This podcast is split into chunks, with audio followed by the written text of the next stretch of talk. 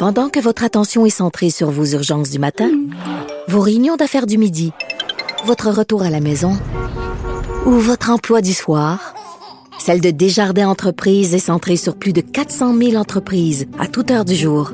Grâce à notre connaissance des secteurs d'activité et à notre accompagnement spécialisé, nous aidons les entrepreneurs à relever chaque défi pour qu'ils puissent rester centrés sur ce qui compte, le développement de leur entreprise.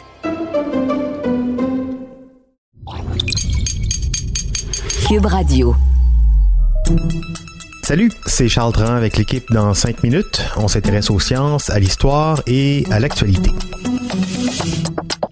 Aujourd'hui, on parle de recherche fondamentale et du cerveau. On a tendance à penser que notre cerveau se divise en deux hémisphères, le gauche pour le rationnel et le droit pour la créativité, en gros. Hein. Mais c'est plus compliqué que ça, on s'en doute. En fait, cette division du cerveau, les scientifiques l'appellent la latéralisation cérébrale. Et pour eux, les hémisphères ont effectivement des rôles différents à jouer. Par exemple, dans notre appréciation d'une chanson. De côté, le gauche se spécialise dans le traitement du langage, donc des paroles, ce qui est dit, et celui du droit traite la musique. On s'en doutait, mais on n'avait jamais vraiment réussi à le démontrer avant cette nouvelle étude québécoise conjointe de l'Université Laval et l'Université McGill qui a récemment été publiée dans la réputée revue Science. Véronique Morin nous parle de cette étude et nous explique pourquoi elle est un jalon important dans la recherche fondamentale sur le cerveau.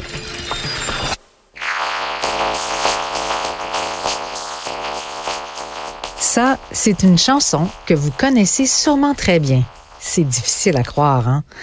Et pourtant, en y remettant sa modulation spectrale ou la mélodie, elle devient évidente.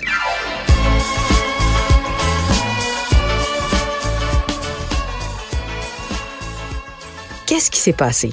Eh bien, les deux hémisphères de votre cerveau sont tout à coup sollicités alors que dans la version altérée, sans l'information spectrale ou mélodique, seul l'hémisphère gauche de votre cerveau était interpellé pour reconnaître le son.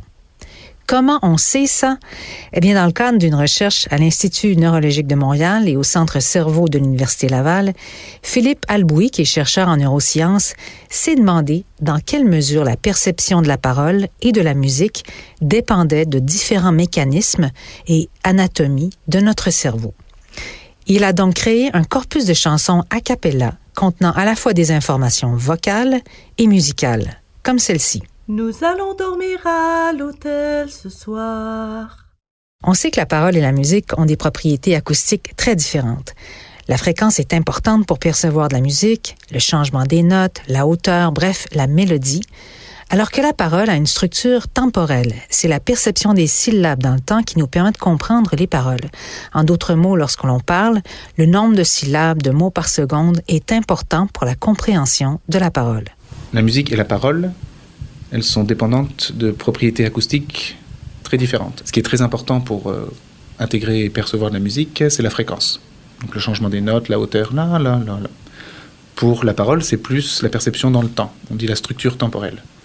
C'est-à-dire que quand on parle, finalement là, c'est assez monotone, le ton de voix que j'ai. Mais ce qui porte vraiment de l'information, c'est le nombre de syllabes ou le nombre de phonèmes que je vais vous dire en une seconde, par exemple. Donc il y a une structure temporelle très fine qui est très importante pour la compréhension de la parole. La recherche de Philippe Alouis visait à jouer sur ces deux paramètres acoustiques spécifiques à la parole et à la musique, respectivement le temporel versus le spectral, en les modifiant. Nous allons dormir à l'hôtel ce soir. Voici le même extrait, mais avec un signal temporel dégradé. Il n'y a rien à comprendre, n'est-ce pas? Pourtant, c'est la même chanson. Et la revoici en altérant cette fois les informations spectrales, donc la mélodie. Nous allons dormir à ce soir. La dégradation des informations temporelles a altéré la reconnaissance vocale, mais pas la capacité à reconnaître la mélodie, tandis que la dégradation des informations spectrales a altéré la reconnaissance de la mélodie, mais pas de la parole.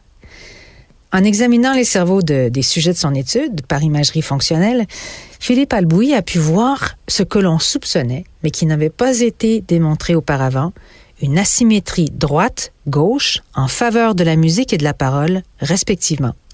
En d'autres termes, lorsque la parole domine, c'est le cortex auditif gauche qui traite l'information, alors que la classification du contenu mélodique s'effectue dans le cortex auditif droit. Vous vous dites peut-être, et après?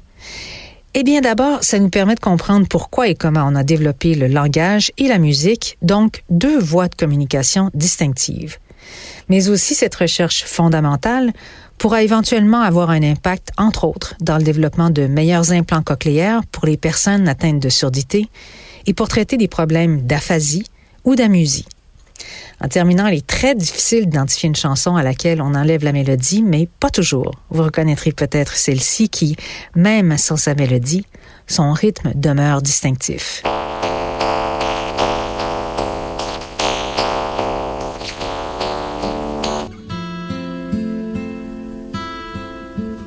Ouais, il y a des classiques qui transcendent les deux hémisphères, on dirait bien.